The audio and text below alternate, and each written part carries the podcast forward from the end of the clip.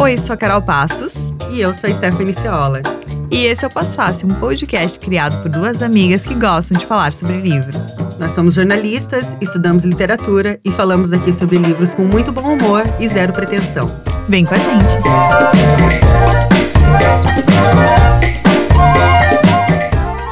Olá, pós-faceiros, pós-faceiras e pós-faceires. Está começando mais um episódio hoje a presença de alguém que eu já entrevistei antes. Quando éramos outras pessoas, em, nós nessa mesma vida, né, Marcelo? O Marcelo Lab está aqui. É, seja bem-vindo ao Pós-Fácil. E além de escritor premiado, né, dono de editora, o Marcelo é um escritor super generoso que dá pitacos gentis e textos alheios. Muito agradeço por isso. E seja bem-vindo aí ao Pós-Fácil, Marcelo. Que bom te ter aqui. Que bom, que bom que a gente está vivos para se reencontrar. Sim. E estou muito feliz com esse encontro.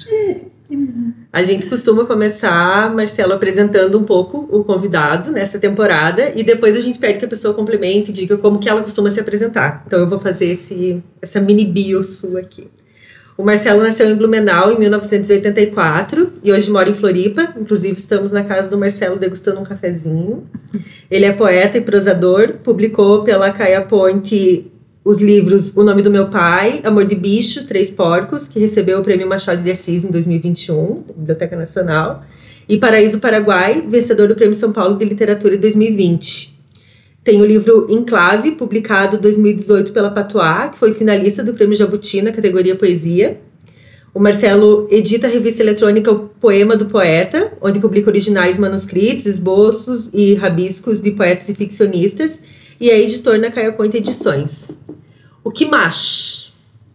Eu tenho duas gatas, eu moro sozinho, é, eu tomo remédios para dormir. Uh, Tomamos. E eu, eu, tenho mais livros, né? É, mais, mais uns quantos, assim. O meu primeiro, que, que foi quando eu conheci a Carol, é o Falações lá de 2008, quando eu achava que sabia escrever alguma coisa. é, e aí passei sete anos na maldição do primeiro livro, que é aquela coisa de querer escrever, mas né, não saber exatamente como, porque flopou total o primeiro livro, né? A gente acha que vai todo mundo ler e ninguém lê. Quer dizer, algumas pessoas leem. E sete anos depois eu publiquei um, um livrinho de prosa poética que chama Porque Sim na Resposta. Isso em 2015, então. Em 2016 eu publico O Filho da Empregada e o, e. E depois vem o enclave e daí tudo isso que aconteceu, que vem acontecendo até agora. É, eu ia justamente falar sobre falações. Ia começar. É, que quando a gente te entrevistei, né, aquela época, eu não lembro se foi 2008 ou 2009, 2008. né? Eu não lembro, eu não encontrei a matéria porque não tem mais no arquivo da, do, da NSC, da RBS e tal. Mas eu achei uma resenha do escritor publicitário Rodrigo Oliveira no blog do Viegas, Fernando, Fernando da Costa, que é um escritor lá de Blumenau também, que hoje mora aqui em Floripa também. Os dois fizeram um pós comigo. E o, Marce e o Rodrigo escreve assim: Lábios destilam um suco ácido e com frequência azedo. Ele começa assim a resenha dele. E aí de lá, eu acho que vendo né, os livros, lendo, eu não li todos os seus livros, mas eu li bastante livros seus. E você nunca perdeu esse acidez, eu acho, assim, analisando bem os livros. Eu acho que o livro mais doce, talvez não doce, é O Amor de Bicho. Talvez. E ali tu, ali tu estava, né, num outro momento. Mas eu, eu li para Paraíso Paraguai, né? Para mim, como eu te contei aqui quando eu cheguei aqui, né? Que para mim é um livro muito você, assim, do que eu conheço, né? É um humor, tem um humor, tem a, essa questão de você trazer assuntos que são proibidos no Vale do Itajaí, em especial Blumenau, né? Quem morou em Blumenau sabe que é a cultura alemã lá, é, é super valorizada. E, mas você traz assuntos que também são bem pertinentes lá, que acontecem sempre, por exemplo, a história reescrita e apagada também. É, a imigração violenta, né, que arrasou com índios escravos, indígenas escravos, né? E também a exploração trabalhista nas tecelagens, que é um tema que também tu, tu já trabalhou lá em, em falações também tinha alguns poemas, né? E, e, mas eu percebo assim também uma agora nesse formato de romance tu trazer esses temas. E eu até brinquei contigo esses dias, assim, que tu perdeu a chave de Blumenau, né? E tu comentou comigo que nunca teve a chave de Blumenau. Eu ia perguntar se tu podia entrar lá ainda. e eu queria te falar assim que porque Blumenau me parece que ser uma cidade proibida de falar sobre fracassos e você ao invés de nesse caminho de que lá é muito comum de valorização e tal, tu veio para esse outro caminho que é expor as coisas que estão ali debaixo do tapete, né? Isso dificultou a tua trajetória? Te favoreceu? Não, não, porque tanto faz Blumenau, né? Uh, se a gente pensar no, no Sul como esse reduto conservador é, é, que, que escreve, que reescreve a própria história, é, eles não fazem isso com livros. Então, quando eu tinha publicado o Enclave já, que é um livro que fala do Vale Itajaí, que, que critica aquele lugar, não aconteceu nada. Né? Então, é, quer dizer, as pessoas não leem e uma pena elas não lerem, porque eu adoraria ter barraco e tal, né? No, no, no entorno. Mas uma vez, uma vez aconteceu de, de eu escrever um texto refletindo sobre um outdoor da Oktoberfest, né? Que é, a Oktober sempre apela para as cores da bandeira da Alemanha, sempre. Uhum. E naquela ocasião, já era 2018 para 19 por ali, é, com a ascensão de Bolsonaro e tal, né? aquelas cores da bandeira da Alemanha, elas iam se transmutando num verde e amarelo. Hum. E eu achei aquilo bizarro, né? Quer dizer, é, é, a simbologia daquilo naquele momento era muito forte. E aí eu escrevi um texto sobre isso no Instagram, assim, e larguei lá. E apareceu o hater até do, do inferno, né? Pra me, pra me incomodar. Mas... É, é é uma pena. Assim, é, é na verdade, esse é um fenômeno é, catarinense é, genuíno. Né? Nós não conhecermos os nossos autores, nós não conhecermos a nossa cultura histórica, né? porque parece que todo, todo ano zera a história do lugar. Né? É, como se não tivesse havido antes. Então, ah, estamos em 2022 e, e essa aqui é a nossa história. Né? Foda-se o que aconteceu em 1922 em Blumenau, né? em 52, uhum. em 82. Né? E aí tem esse amplo desconhecimento sobre esses diversos fenômenos. E, e, e é um desconhecimento, é, é, fenômenos políticos, né? E é um desconhecimento por, por, por ignorância histórica, cultural, política, né? sociológica. É, se a gente pensar só o que houve com a indústria têxtil né, né, nos anos 90, com a, com a quebra da indústria e, o, o, que decorre disso, a crise imensa em que a cidade entra, né, em que o, o, Sul entra quase como um todo, assim, é, é, a gente consegue entender até o momento em que a gente vive hoje. Mas, por ignorância ampla, é, geral e, e restrita, é, a gente não, não se dá conta disso tudo. Né? E, é, e é sempre uma pena, lógico. Eu, eu tento, né, é, com o Paraíso, tentei com o Enclave, e estou tentando agora com o livro novo que eu estou escrevendo, chegar nesses lugares em que, por alguma razão, a escola não alcança, a academia não dá importância, ou se dá, ainda é academia, né, que fica lá no seu próprio nicho, uh, olhando para o seu umbigo, é, que não interessa a, a, a, a, mídia em geral e tal, né? e alcanço, alcanço vitórias, assim, né? As pessoas é, descobrem coisas me lendo, o que é, Sim, o que é uma vitória, sem dúvida. Eu achei um trabalho muito bom de pesquisa, né? A, o livro Paraíso Paraguai, para quem não lê, conta a história de um imigrante alemão que chega aqui porque ele roubou uma mala e roubou uma identidade de alguém e acaba indo para a Guerra do Paraguai, né? E, e, se unem ali as histórias do Paraíso, que é o bairro Progresso, né? Uhum. Em Blumenau, que é um bairro que é sempre cometido por enchentes, né? Uhum. E o livro ele trata também bastante disso. E quem e, é, mas eu morei em Blumenau seis anos e tinha muitas coisas ali que eu nunca nem imaginava. E até eu queria saber, assim, tem uma parte, tem umas partes que você faz é, como se você estivesse conversando com alguém do Paraguai ou tipo, trocando cartas, né? Uhum. como é que foi essa pesquisa ali? Porque o livro ele se passa ali também na época do Getúlio Vargas, né? Fala sobre a proibição é, do alemão, né? Entre as famílias de imigrantes. Fala de vários fatos históricos, né? É um livro muito bem construído. Queria saber quanto, como que foi a tua pesquisa para chegar e como que tu chegou nessa história dessa família ali, que depois a, a Olga vai contar toda essa história do nada. ah, então, o, o, quando eu comecei a escrever O Paraíso, eu queria contar é, é, a, a, história do... Eu, eu vou voltar. Tá. É, quando eu escrevi o Enclave e publiquei o Enclave, ele foi lido em, em muitas partes do Brasil por muita gente e as pessoas diziam, nossa, é, esse lugar é aqui também, né? Ou elas diziam é, pro meu cagaço assim, ah, finalmente um sulista se levanta contra o sul para falar do que que o sul é feito, né? E aí eu fiquei pensando ao longo do tempo assim que o sul não era exatamente aquilo que as pessoas pensavam, né? É, isso era, que, que nós somos é, majoritariamente fascistas e nazistas e racistas e, e, e a coisa toda. É, e aí comecei a olhar para minha própria família, para o meu núcleo familiar por parte de pai, que é descendente de alemães, é, tiveram uma pequena propriedade de terra, depois foram empurrados, né, obrigados a ir para a fábrica, e assim se constituiu uma família de operários, né?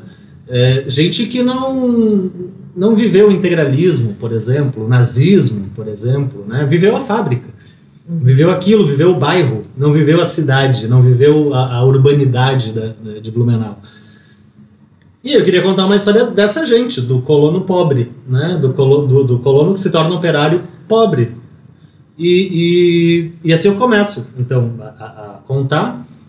E aí eu já tinha pensado em, em levar o personagem para a Guerra do Paraguai, né? E aí, bom, pesquisa para isso, é, é, para o livro inteiro, eu não posso dizer que eu pesquisei diretamente para escrevê-lo, senão que eu juntei um monte de informações que eu já tinha sobre Blumenau, porque essa pesquisa é muito antiga, né? Que é, uma, é, um, é mais uma angústia de saber o que, que deu errado naquele lugar. Uhum. É, e aí tem vários indícios que mostram, que demonstram o que, que deu errado, né? Uh, e aí entra Vargas, entra o silenciamento linguístico, como é chamado, né? A proibição do, do alemão, que eu acho que é um trauma coletivo é, é, imenso e de que aquela gente nunca se recuperou direito. Né? Uh, e o Paraguai, por fim, essa parte tanto da, da, da guerra como da, da contemporaneidade paraguaia, eu fui pesquisando depois que eu fui ao Paraguai a primeira e a segunda vez, né, para Assunção. A primeira vez foi rapidinho, a segunda eu passei uma semana, fiz um amigo no Paraguai que é um poeta, o Edu Barreto, e a gente sempre trocou muita ideia sobre isso, assim, né? Então eu, eu tinha muita informação sobre muitas coisas. E tudo isso foi surgindo a, a, conforme eu ia escrevendo o livro, ia aparecendo, né? Tipo, a coisa do, do Martim Almada, eu outro dia falei disso ainda. É, o Paraguai não reconhece que houve ditadura lá, né? Foi uma ditadura, de 50 anos, assim. Então, é, eles não têm o que a gente tem no Brasil, um, um, museu da ditadura, um memorial da resistência, como os outros países da América Latina têm. Mas eles têm um, o que era uma prisão, né, perto do, do centro antigo da cidade, que é mantido por uma fundação que é a Fundação Martim Almada, que era um, um professor, até, é, se não me engano, amigo do Paulo Freire, perdeu a esposa para tortura, né? E mantém esse espaço público, né? Então, é, enfim, são informações gritantes, né? É, pensar que o, o, o, o, veículo, que é uma veraneio vermelha, que, é, que andava pelas ruas e catava os jovens para dentro dela, né, com policiais e tal, é chamada de era chamada de Chapeuzinho Vermelho. Meu Deus. Né? E que o, o, não há corpos porque provavelmente esses jovens eram levados para ilhas no Rio Paraguai em que havia porcos que comiam os restos, né? Então, é, são coisas que as pessoas dizem, né? E, e que eu tive a sorte de ouvir. E no fim acabei colocando no romance, assim. Mas eu li bastante coisa também. Eu, a minha angústia maior era relacionar a, a presença de descendentes de alemães na guerra. E isso eu consegui por, por alguns livros é, escritos por militares, porque no centenário da, da guerra, nos anos 60, se começa a produzir sobre isso. Então são generais né, é, da ativa ou da reserva que começam a escrever uma história sobre. A, maioria dos livros é, é péssimo, né, mas é, alguns são bem interessantes. assim. Então, em alguns deles é, pontuava isso, né? Que, que havia é, essa ligação que pessoas do Vale do Itajaí de outros lugares acabaram indo e tal. E, e, em Blumenau tem um monumento, né? A Guerra do Paraguai, que chama muita atenção também, que é um monumento do tempo da ditadura. Porque a ditadura parece que é o momento em que, em que se tenta fazer as pazes né? Então, aquele Estado que foi tão violento com aquelas pessoas por tanto tempo, agora vem ao encontro dessas pessoas, né? tanto que Castelo Branco vai para Blumenau, é, já empossado presidente tão logo, é maio, não sei, abril ou maio de 64, ele, ele já vai para lá. E aí tem essa coisa de vamos é, trazer o Brasil para cá, então. Né? E aí tem esse monumento que é muito interessante, que são homens atirando e tomando tiro e tal. É, e os nomes, né, dos, dos alistados, dos mortos, ou um morto só, não sei. Enfim, falei demais. Eu vou mudar de livro. Tudo está no teu livro.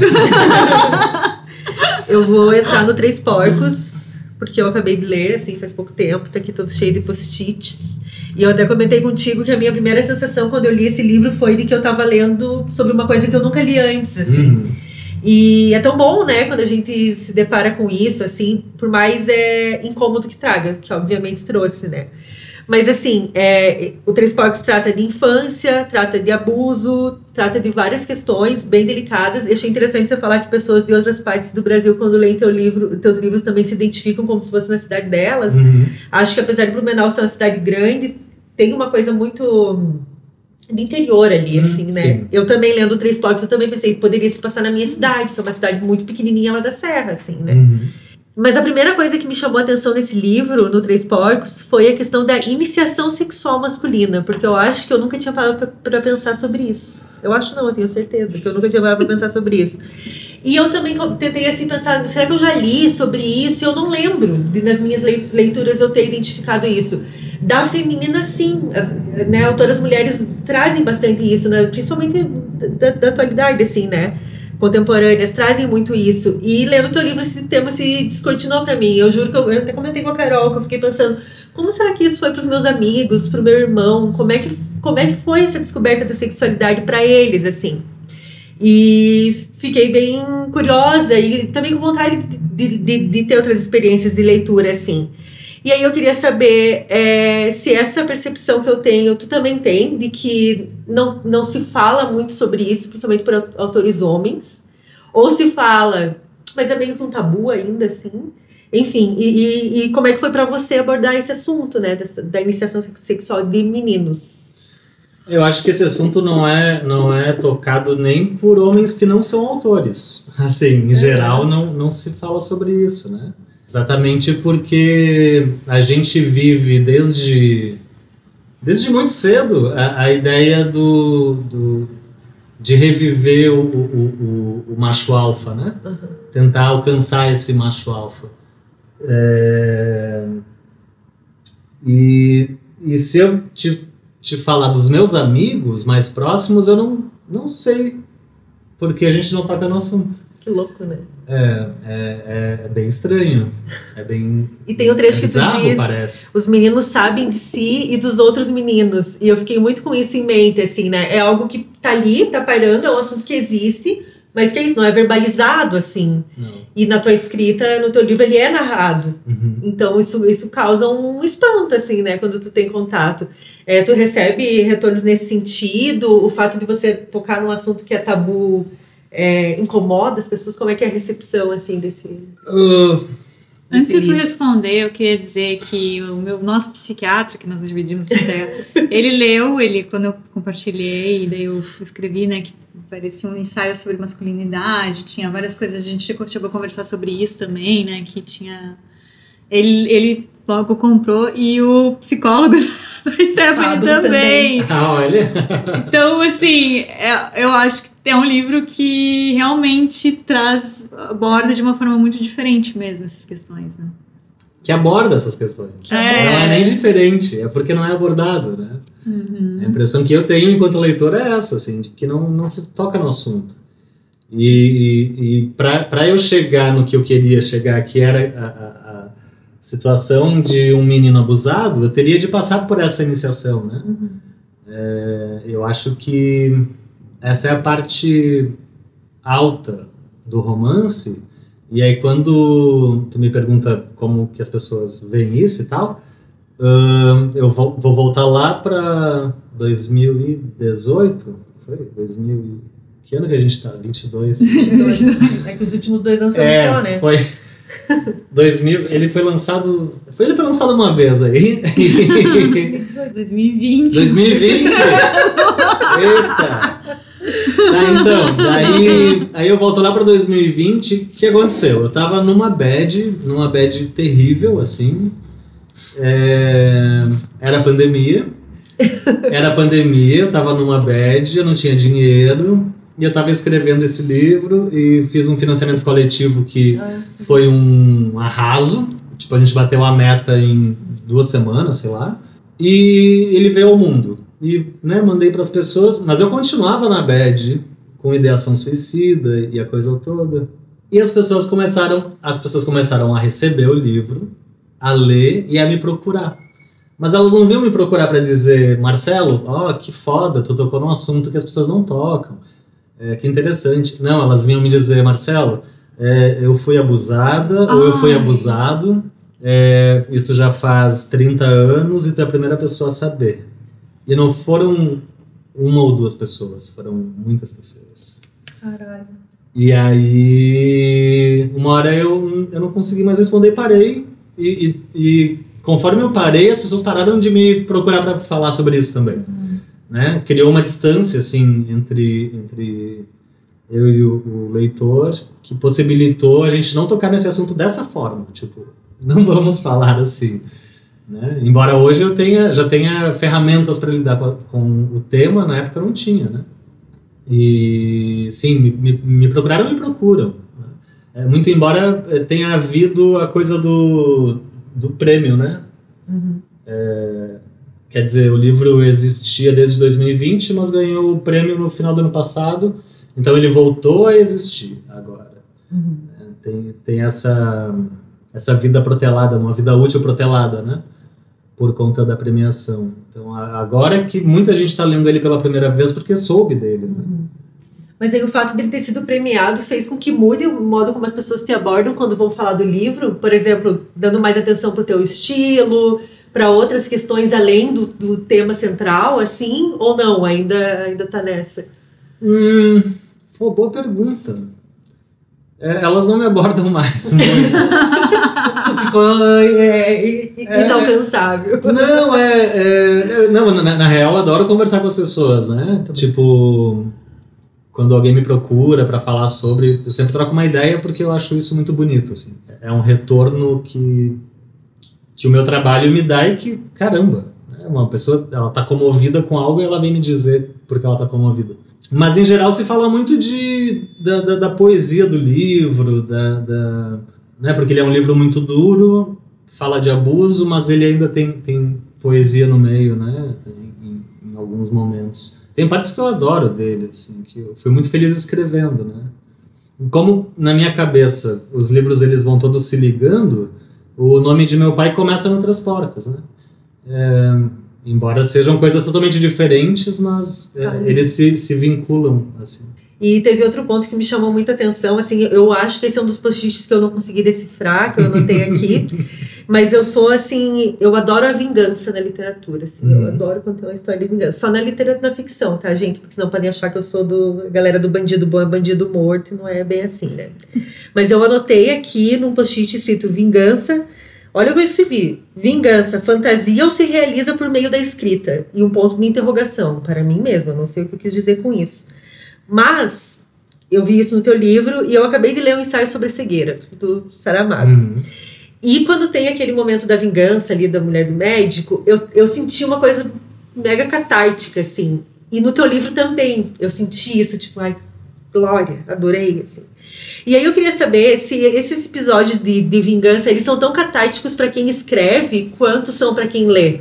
Como é que é escrever uma, narrar uma, uma cena assim, Nossa. um episódio assim? Quando eu, eu, eu tava escrevendo O Paraíso, tem um, um, trecho dele que é sempre lembrado, que é o momento da batalha de Acostanil com as crianças, né? E aí, às vezes pedem para eu ler esse, esse trecho em, em público, assim, e eu me sinto um baita no filho da puta, sabe? Pensando, caralho, eu, eu narrei essa cena e essa cena existe e reexiste pela minha narrativa. Mas quando eu escrevi o final do Três Porcos, foi um gozo só, assim. Mesmo. Tanto que ele foi, foi feito de uma vez, né? Não, geralmente demora para escrever. E ali não, porque eu já sabia o, o que eu queria fazer. E quando eu, eu escrevo as últimas palavras é, dele, que são um burguês filho da puta, eu na hora eu abri um porque eu ia abrir mais um capítulo que talvez eu jogasse para antes. Uhum. mas eu queria falar né é, de, de outra experiência e tal. E eu pensei não não vou falar mais nada já deu. Termina termina como tem que terminar. Eu adorei o burguês filho e aí só mais uma coisa sobre o, o Três Porcos pra gente poder falar de outros livros teus né? Senão eu vou ficar só falando disso. É, também me chamou a atenção o uso da metalinguagem, assim, né? Tu fala sobre o próprio processo de escrita, assim. Tem um trecho que eu selecionei aqui, mas é, salvei que, que você escreve assim. Quem diz que se cura escrevendo está mentindo. Quem escreve mente antes de tudo. Escrevemos para que sintam pena de nós e nos amem, idolatrem até. Mas a medida de equilíbrio é sempre ignorada. Então não é possível dizer se é pena ou amor o que as pessoas sentem por quem escreve. Eu escrevo para me vingar. Eu gostei bastante. E eu queria que você comentasse essa opção por fazer a metalinguagem ser parte da narrativa, assim, né? Parte da, do, do que esse narrador quer passar, né? É, como que isso é usado, se isso vem é, é, fluido, assim, vem naturalmente desde a concepção do livro, ou se você vai trabalhando nisso? Não, a, a concepção do livro e o livro são coisas muito diferentes, né? É, eu estou vivendo isso agora porque eu tinha planejado um livro de, com, de uma forma e o livro está saindo de, bem de outra maneira, mas ok. É, no Três Porcos, é, primeiro que eu acho a, a metalinguagem arrogante antes de tudo. antes de tudo, assim, na poesia, muito, né? É, já fiz uso desse recurso no Trapassa, a primeira parte do, do livro é só, meta, são poemas metalinguísticos e tal. Mas aí, eu penso que, eu não lembro, mas eu vou chutar, que talvez fosse para aproximar uh, o leitor e a leitora desse narrador que é ao mesmo tempo o, o, o autor que sou eu, né? Então, tipo assim, vamos juntos fazer isso aqui, né? Uhum. Entendam o que eu estou fazendo para eu poder continuar a fazer, sabe? É. Eu senti isso, porque você. É, o, é algo de cumplicidade, assim, tipo, vamos juntos lá. E chama, né? Que... Leitor e leitora, né? Ah. Parece tá, tipo, tá me pegando e, e, a gente vai, vai seguir junto, assim, na trilha do livro, né? A sensação que eu tive foi essa. A Clarice faz bastante isso, né? Assim, também de chamar, assim, o leitor e leitora, mas. É, a impressão que eu tive quando eu li o Três Porcos foi que realmente tu estava ali contando essa história, mas também se, se refletindo sobre o teu processo de escrita até interessante tu comentar agora depois, né, o pós-publicar, o que que foi, né, imagino que quando tu escreveu tu nem imaginava, como tu comentou que as outras pessoas, os outros livros as pessoas não liam, talvez não, quando chegou tanta mensagem também foi, uhum. assim, foi. um susto, foi. né. Não, e, e também porque eu tinha escrito Paraíso, né, e essa história é legal. Eu tinha, feito, eu tinha feito Paraíso, e aí eu queria escrever o livro que eu tô escrevendo agora, Vingaremos, que chama. Eu já gostei do título. E, é, e aí, parte do. O, o Três Porcos era um, uma das camadas do Vingaremos, que é um livro sobre bem outra coisa. Né? E aí eu meti essa camada lá porque eu não queria é, encarar essa questão de frente. E ok, daí um dia eu tava falando com, com o Rodrigo, meu amigo, falei. É, fiquei batendo cabeça. Eu falei, Rodrigo, é, eu vou pegar aquela camada lá do cara que é abusado e tal e vou tornar aquilo um romance. Aí falou, pô, finalmente. Eu, finalmente o quê? Assim, não, finalmente tu te deu conta que aquilo é um romance. Né? Porque não, não cabia lá no negócio. Eu, ah, porra. Mas ele, ele deixou eu descobrir, né? É, e daí eu tinha feito um, um, um, livro que era um romance de memória, romance histórico, como se queira chamar. E eu estava escrevendo de novo um romance de memória histórico, pá. E eu ia reescrever o Paraíso, né? Se eu naquele momento começasse. Uhum. E aí o Três Porcos ele foi uma, uma guinada né, de escrita para mim, porque eu nunca tinha escrito algo em, em, de autoficção, né, de, de, de, ainda mais expondo algo assim, né? Que, claro, é uma opção minha lá no epílogo, que só isso vai aparecer e tal, mas é, eu fiz com medo de que aquilo talvez não desse certo, né? E deu. Deu. Deu.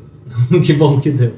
Eu queria falar agora do Amor de Bicho, que tu comentou que demora para escrever e tal, mas esse livro, a impressão que eu tive foi que tu escreveu assim de uma vez, assim, ó, começou, sentou ali, escreveu e pronto, tá, nasceu um livro. Uhum. E foi isso? Não, foi uma semana. um tempão. Que ódio. Não, é, é um livro bem. Ele conta a história, né, de um, é um casal, né? Uma espera, um encontro, um desencontro, uma, uma ansiedade, né? Para aquele encontro, fala muito de desejo e tal. E, e eu acho que ele, ele tem umas belezas também. Ele também, ele também fala, é, também analisa as questões também de se apaixonar do, do que é real, do que não é, né? É um livro bem bonito, assim, né? Eu, eu gosto mais, mais eu gosto desse. Também foi um livro que eu, eu lembro que eu terminei, assim, uma noite de ler esse livro. Uau! É porque, assim, ó, o Paraíso Paraguai eu levei dois dias para ler. Ah, também foi rápido. Três Porcos eu levei dois dias para ler. Porque é um livro que você começa a ler, a ler, a ler e você não quer parar, assim, porque a, a escrita, o teu texto, ele pega a gente, ele pega o leitor e o, e o Amor de Bicho, ele também não é, ele não segue uma linearidade, então eu tinha medo de perder, sabe? Aquilo. Amanhã eu vou esquecer. É, porque eu sou uma idosa, eu esqueço, eu preciso ler, eu queria ler, eu queria continuar né, ali naquele ritmo. Mas enfim, assim, então tu escreveu tudo em uma semana, é isso? É, Duas semanas. quatro dias, cinco.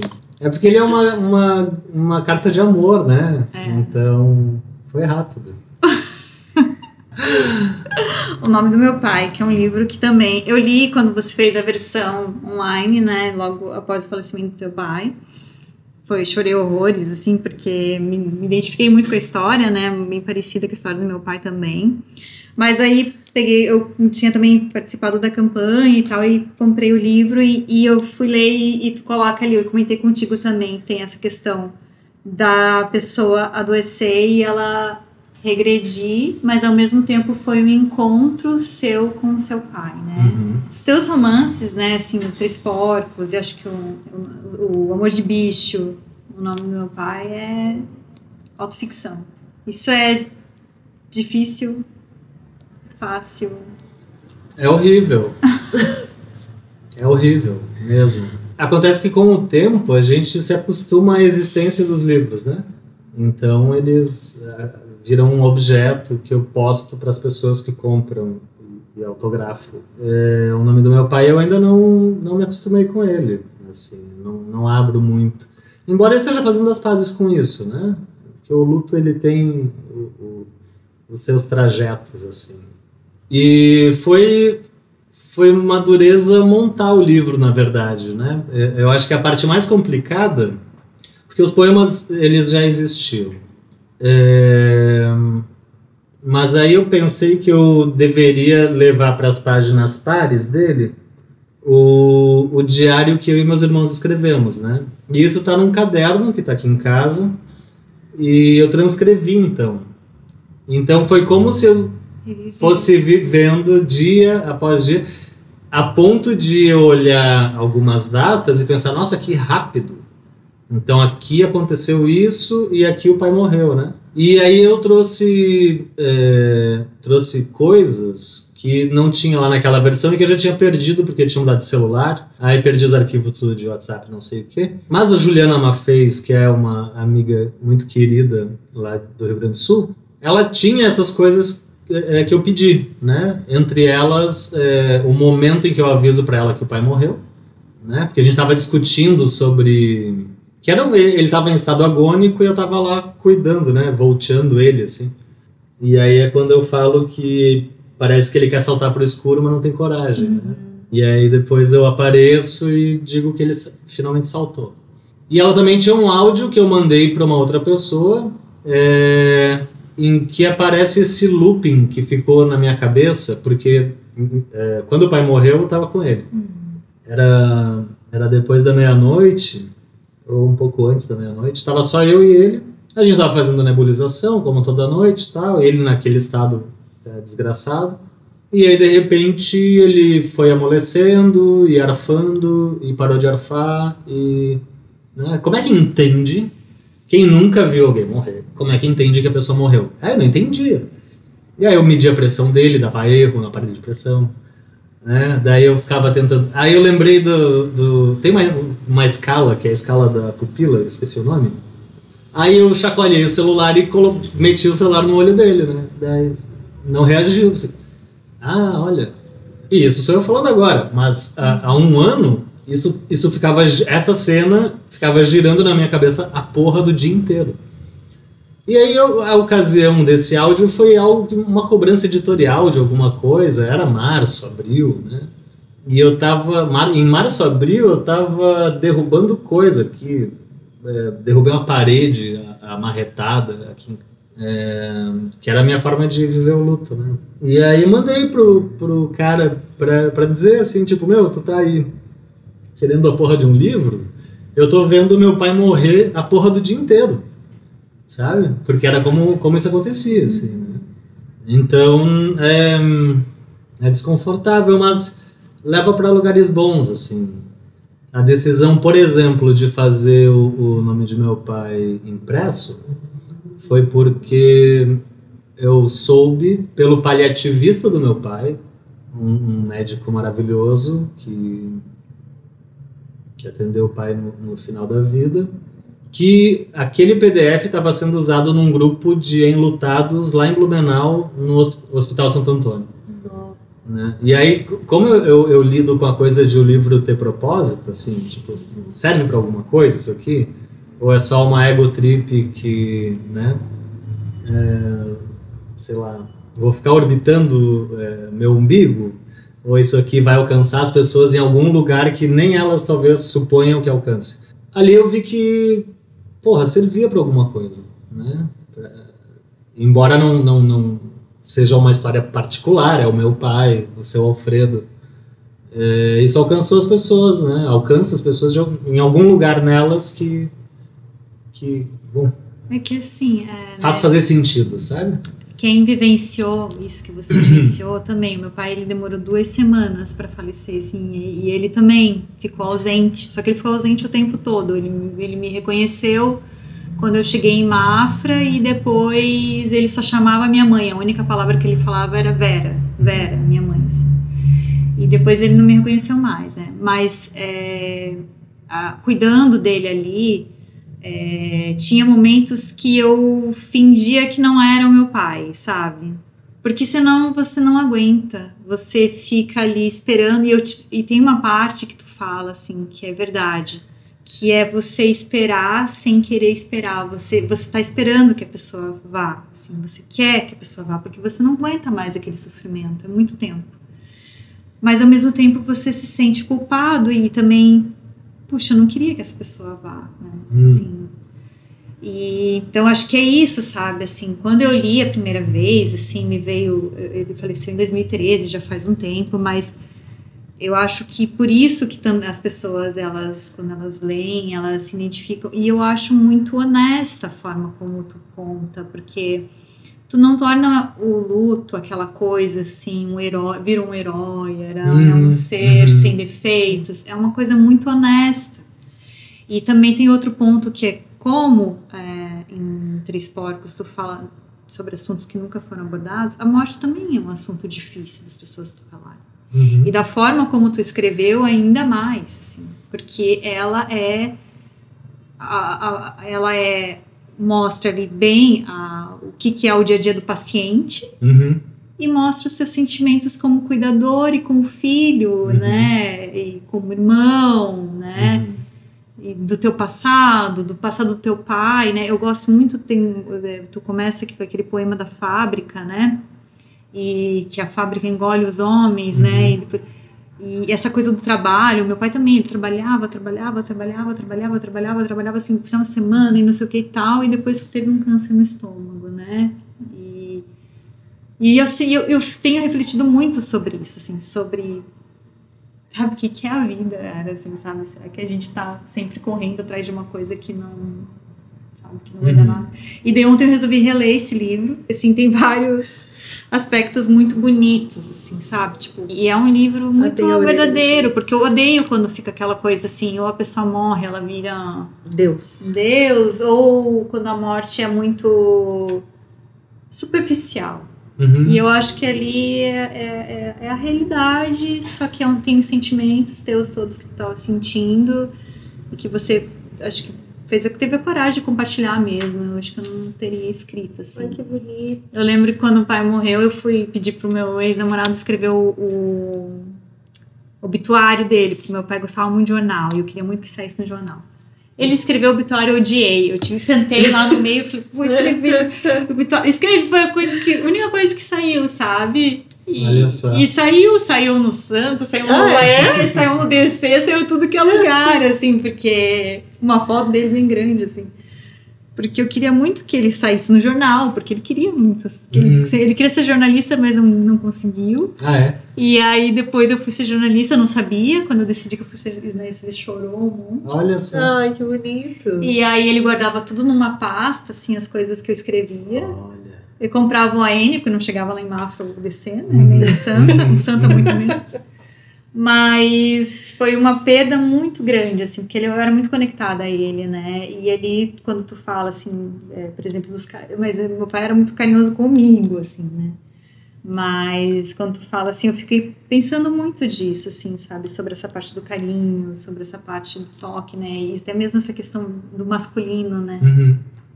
De não vivenciar. Não, eu acho bem bonito. E assim, você já começa é, você já fala do teu pai que no Três Porcos e também é do jeito bonito, assim, não sei se é do teu pai que tu fala, né? Tô dizendo aqui. Mas eu acho que é um jeito bonito como trata a paternidade no livro. É, eu tenho gostado muito de livros que tratam da infância, de relação com pai e mãe, de um jeito que não é romantizado e sem aquela culpa cristã, assim, uhum. que é uma coisa que a gente cresce com essa culpa cristã, né? Tipo, tu tem que amar pai e mãe acima de tudo. Ah, mas mãe é mãe, tu nunca pode reclamar da tua mãe, porque mãe é mãe. Ai, mãe só tem um, sei lá, todo esse papo, assim. E no Três Porcos é um menino e fala dessa relação com o pai, mas a gente leu recentemente o livro da Jaridia Reis, O Corpo Desfeito que fala de uma menina da relação do luto dela é, depois de perder a mãe, uma relação com a avó, que é péssima, extremamente tóxica e tal. A Dia Nobre também faz isso, fala também de uma relação mãe e filha muito ruim. A Aline Bay faz isso também, e eu acho que é um lugar muito interessante, assim, pra gente pensar a infância, sabe? Uhum. E por mais doloroso que seja, assim como tu falou, autoficção é, é horrível pro escritor, às vezes uhum. leva o leitor para caminhos é, para um lugar importante de acessar. Eu fico pensando que talvez seja por isso que o nosso psiquiatra e o meu psicólogo se interessem tanto pelos teus livros, assim, quando eu falei pro Pablo que a gente finalmente ia falar contigo, ele me Mas ao mesmo tempo é, é massa porque é, é, não vou dizer que coisas são resolvidas, né? Mas elas estão escritas e a gente pode reacessá-las. Assim. É. Então tem uma parte do, do Três Porcos que, que o narrador fala, ele está narrando É, o dia que o pai tentou ensinar ele a dirigir e ele sai arrancado e tal, né? Na variante e, e o pai manda ele parar e tira ele do banco e tal, vai para outro lado e que depois ele vai tentar aprender a dirigir com o chefe Walter no colo dele, né, que é o um pedófilo filho da puta. E aí ele diz, pô pai, se eu tivesse é, aprendido, né, é. É, isso não é escrito à toa ali, né, isso se conecta com a, a, outra parte quando fala da, da ideia de pai de insetos, né, que, que o narrador também traz isso, assim, ah, minha ideia de pai tem a ver com insetos, né, vai, vai explicando o que é um borrachudo, um mosquito, enfim. E aquilo que a gente falou da relação de, entre meninos, assim, né? Não estou falando só de sexo, assim, né? Da, da relação mesmo, né? Uhum. De, uh, o, no teu livro traz isso também, dessa busca pelo pai, né? Uhum. Em, outras, em outros tipos de, de, de, conexões, assim. Eu achei isso muito interessante também, né? É, o quanto isso é, é uma presença muito forte, assim. E a fragilidade que isso demonstra, assim, né, também, de você sempre estar tá recorrendo, buscando aquela presença, né, aquela Sim. figura ali que Sim. sempre está presente. Eu tenho, eu tenho que cuidar para não falar disso, porque eu choro nos episódios, porque eu também estava com meu avô quando ele faleceu, ontem fez nove anos, uhum. e foi no mesmo ano do teu pai, né? É, foi. O ano que levou até no Cabirela. E, e eu lembro que a minha. Eu, ele estava no hospital e não foi tempo de sofrimento, assim, foram só dois dias, e tanto que a gente nem esperava que ele fosse falecer, assim, né? Era um senhor superativo, estava bem. E eu fui porque uma prima me disse assim: olha, porque eu não pude me despedir da minha avó, porque eu morava longe, e eu sofri muito com aquilo. E uma das minhas primas me ligou quando meu avô foi para o hospital e ela falou: olha, ninguém está dizendo que é grave, é uma coisa relativamente tranquila, mas se tu puder vir, vem e eu cheguei lá e passei um dia com ele, ele conversou comigo, estava consciente, tudo, me pediu para levar chimarrão no outro dia no hospital. Óbvio que os médicos não deixaram. E no outro dia eu cheguei lá e eu tava passando, tava muito frio, eu tava passando um hidratante no braço dele, porque tava muito seco, assim, né, por causa uhum. do frio. E eu notei que ele tava parando de respirar, assim. E eu fiquei parada passando hidratante pensando assim, será que se eu não falar nada, sabe? Olha a loucura, assim. Se eu não falar nada, isso não vai acontecer. Uhum. Mas eu sabia o que estava acontecendo. E eu continuei ali assim, e minha mãe estava num sofazinho do lado, assim, no hospital. E eu pensava, eu não posso deixar ela notar. Olha. Então eu vou segurar a onda aqui um pouquinho. E fiquei olhando para ele, notei que ele já não estava mais respirando e tal. E eu, caralho, esse filho da puta morreu. Olha e agora, que, que, e tipo, mas se eu ficar quieta, eu, eu tinha essa assim, que parecia que aquela morte só ia se realizar se eu falasse. Então, se eu ficasse quieta, eu podia postergar aquilo. Uhum. Então, eu fiquei quieta. Uhum. Não sei quanto tempo, assim. Aí, quando eu vi que, tipo, meu Deus, daqui a pouco pode chegar alguém e, tipo, vão brigar comigo, como é que você tá passando até nele que não viu que ele morreu, sabe? Aí eu fui lá, chamei a enfermeira, sem minha mãe, sem falar nada pra minha mãe. Eu vim aqui dar uma olhadinha no voo. E ele já tinha morrido. Olha. E achei bonito, até porque ele era uma pessoa muito escandalosa, uhum. muito barulhento, muito. Eu achei que ele ia fazer um. Ele ia queria ter um grande finale, assim, que ia ser aquela morte espetacular. Que ia... E ele morreu dormindo, que ele ia levantar a mão na testa pra morrer. Nossa, eu pensava, se ele morrer no hospital, ele vai dar um jeito de fazer um agito aqui, de chamar esse hospital inteiro ao redor, porque ele vai ter que se aparecer, entendeu? E não, foi só nós. E eu, como assim, ó, porque tu tá morrendo desse jeito, sabe? Achei que ia ser uma coisa muito. E foi total oposto do jeito que ele viveu. Assim, aquela calma ali não existiu em nenhum momento da vida dele, assim. Mas é engraçado, e a lembrança também é um jeito da gente manter isso vivo, assim, Sim. mas é, a nossa reação é muito louca, né? Tipo, isso de eu pensar que se eu não falar nada não vai ter Pois é, pois é. Eu, eu lembro que tá fazendo a, a nebulização e o pai tava com um ronco no pulmão, assim. E aí eu liguei pro SAMU. Né? Falei, ô doutor, tudo bom? É o seguinte, meu pai é dente terminal, não sei o que, não sei o que, fez a nebulização e tal. Tá com ronco ainda, tá, tá ofegante. Aí ele falou, não, tu pode repetir a morfina e fazer mais uma nebulização. Eu falei, ah, então tá bom. Aí eu não repeti a morfina, que eu achei que era muito forte, mas eu repeti o clonazepam, que ele tomava gotas já, né? Uhum e fizer outra nebulização e no meio da nebulização o velho morre. Daí eu ligo lá de novo no SAMU. Oi, eu quero falar com o médico. Aí passa com o médico. Oi, boa noite, boa noite, doutora. Aqui é o Marcelo, falei com o senhor faz 20 minutos. Então eu preciso que vocês venham aqui atestar que meu pai faleceu. Ele tomou um cagaço tão grande. Gente. Que, que daí ele. Nossa, eu lamento muito. Não sei se ele pensou, eu fiz uma cagada, tá? Pode ser, pode ser. Não, eu lembro. Será que foi culpa minha? Será que foi culpa minha? Não, não, Marcelo, a gente. Não, não. Eu devia ter mandado a ambulância, né? Puta morfina que vai. Não, eu, o pai, eu lembro que ele, ele, Eu não tava no quarto, tava minha tia com ele, daí ela saiu e olhou para mim e falou assim: Ai, é, vem aqui, né, tal. Daí eu, acho que ele morreu. Daí eu olhei pra ela e o que, que a gente faz agora? Olha o tipo. Eu falei assim, daí. Do meu velório. Não, daí a minha prima, que é farmacêutica, falou: tem que ligar pro médico e avisar para ele fazer o atestado de óbito. Eu falei: sério? Tem que ligar pro médico? Mas por quê? Daí eu. eu tô vendo!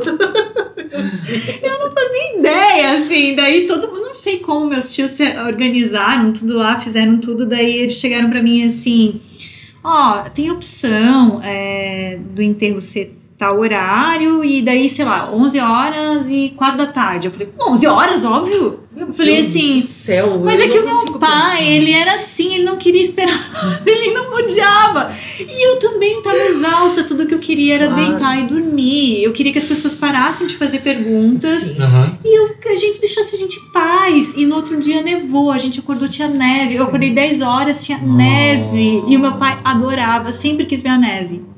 Ai, meu Gente, eu chorava, porque eu falei, meu Deus, ele morreu um dia antes da, de ver a neve, O sabe? meu avô viu, me ligou e foi narrando a neve, assim. Tá nevando aqui, menina. E Eu, ele e ainda ele tava assim olhando pro quintal assim, que era o lugar que ele gostava mais. Então, tipo, era para mim foi também perfeito assim. E a minha mãe ficou tadinha, ficou toda culpada porque ela tava pendurando roupa. Eu falei: "Mãe, o que que tu ia fazer?" Eu falei assim: "Me diga, primeiro socorro, É, tem sim. o que fazer, né? Por isso que eu perguntei, tá, e agora o que a gente faz? Daí a minha tia, não sei, daí minha... Que é engraçado, tava toda a minha família lá e meu pai nunca foi de gostar tipo, de, de visita e tava todo mundo lá.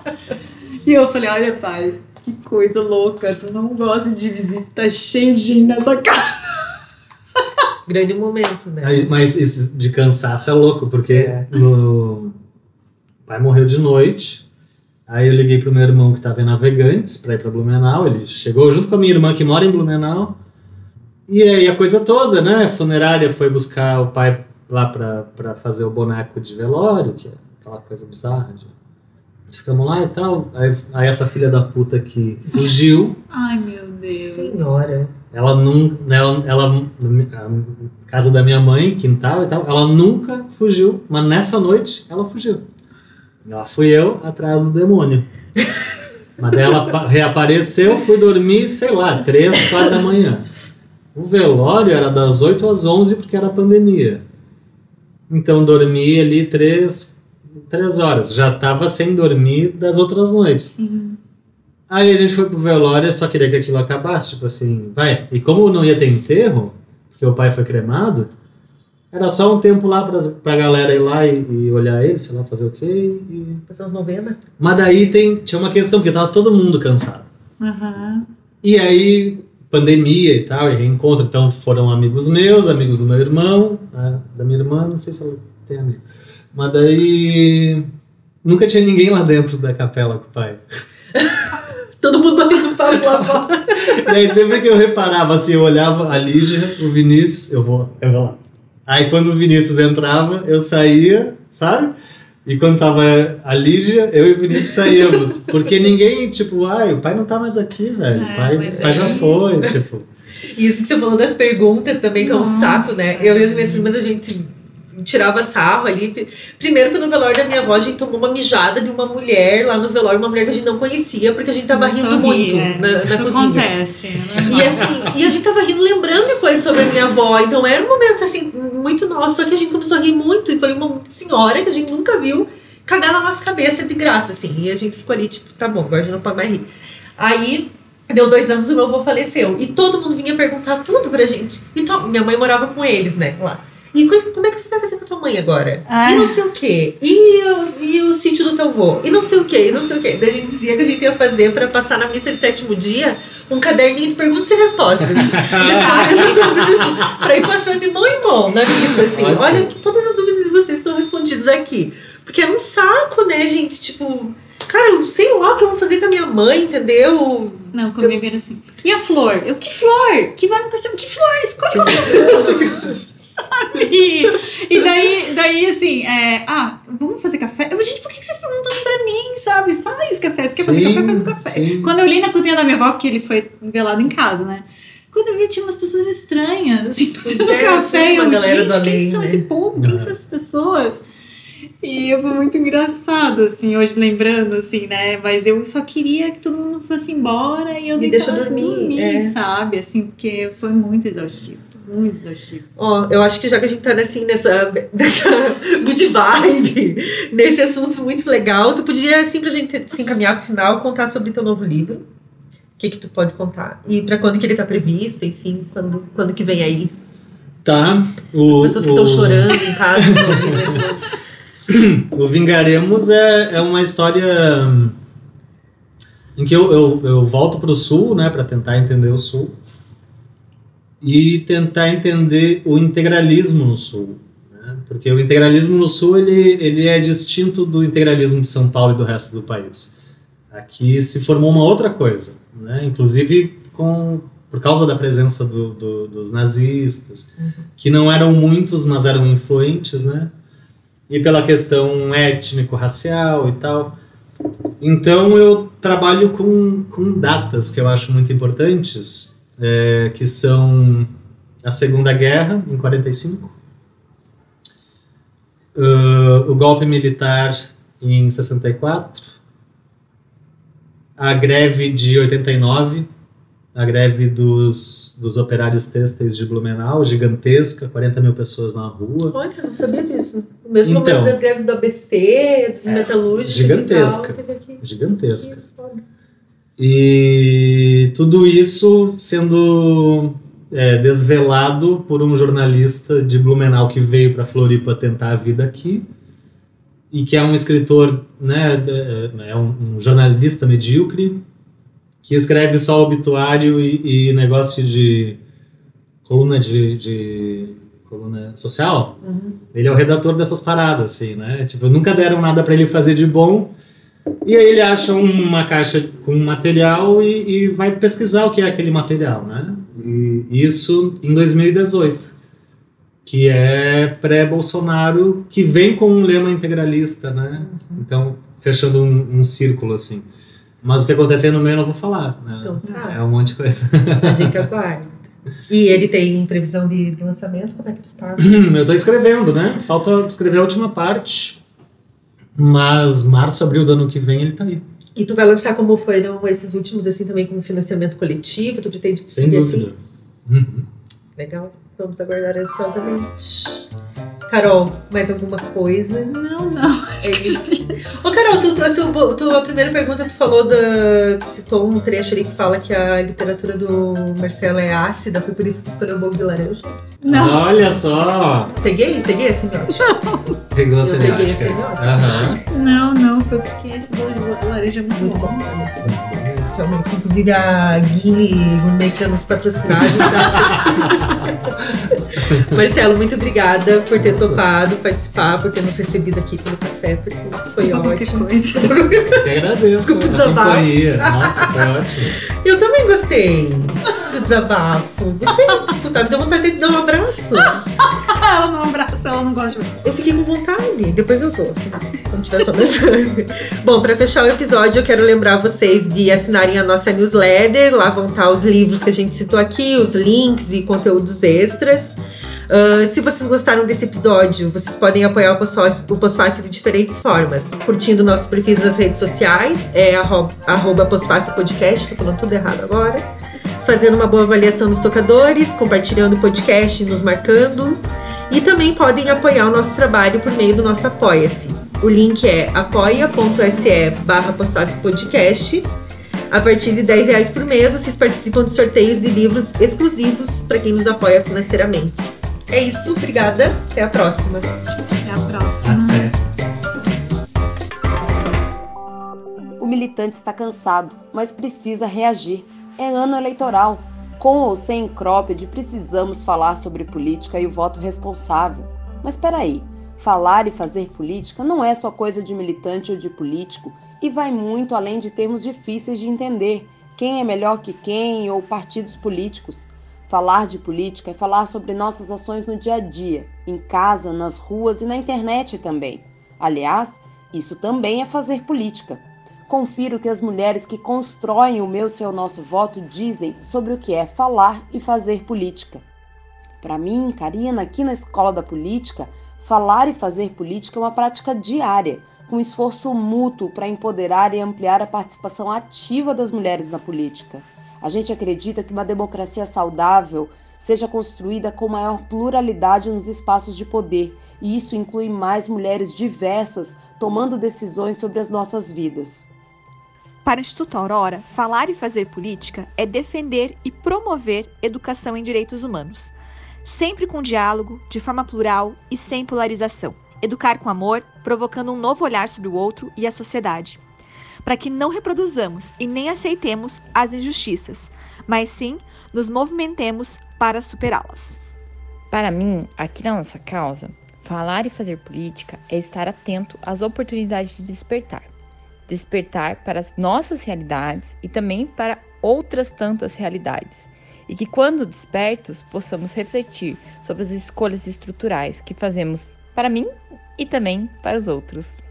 E para mim, que foi quem representou o projeto em 2020, é pensar sobre futuros possíveis e coletivamente construir o caminho para chegarmos até lá. Saiba mais em arroba meu seu nosso voto e vamos ser vozes ativas na transformação que desejamos para a nossa comunidade e o nosso país. Bora dialogar?